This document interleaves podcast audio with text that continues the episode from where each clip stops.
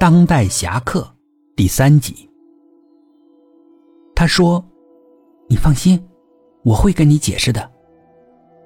解释，解释有什么用？现在老太太已经死了，而你没死，也就是这个复仇的任务根本就不存在，却白白死了一个人，这怎么办？那也不怪你呀，是他们把信息搞错了。”我有些怀疑他，怎么可以说这种话呢？出现了错误、失误，不可以推卸责任给队友的，这是我们基本准则之一。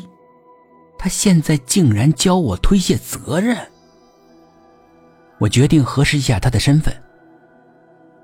最后一次考核，你废了几个狙击手？想要成为特战队员，必须通过最后一次考核。那次考核很难，是其中最难的关卡之一，是狙击手关卡。众多的狙击手在高处猎杀考核者，考核者则处于开阔地带，需要以最快的速度通过那片开阔地。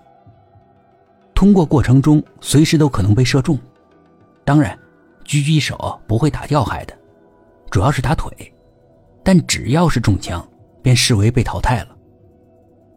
一般的策略是组队，然后一个队员掩护，另外一个队员逃跑，这样两个人就能跑一个。当然，另外一个大概率会被淘汰的，只能等下一次机会。后来发展到有些考核者直接去进攻狙击手，其他人趁机的逃跑。当然，进攻狙击手的人或许可以制服几个狙击手。但只要是进入狙击手所在的区域，最终肯定是出不来了，肯定过不去考核的。所以这道题问题本身就不成立，没有答案，什么答案都是错的。只要是特战队员，都很清楚这些。他犹豫了一下，嗯，两三个吧。我可以确定了。他是假的，可是他怎么获得成员编码的呢？我们的成员编码每天都是变动的，有一个具体的算法。那个死亡的队员编码我是知道的，因为我要执行任务，所以必须跟我说清楚。他死亡之后编码注销，但也是随着时间变动的，每天都不同。他如果不是队员，不可能知道编码会变动这件事。可是他偏偏又知道，我决定再测试一次。红色星期一和绿色星期三，他不知道该怎么回答。他只是看着我，脸上都是疑问。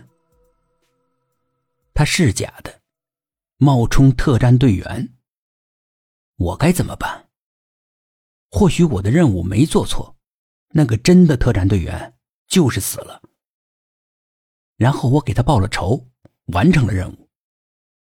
但是现在这个假冒的特战队员，我该怎么处理？我需要请示上级，不能够擅自决定。可是他冒充的目的是什么？我现在该怎么办呢？我没有把握一定能够制服他，因为我不清楚他的具体的底细。我不能随便的冒险采取一些不必要的行动。这样很可能连累整个团队。我决定先稳住他，看看他究竟想要干什么。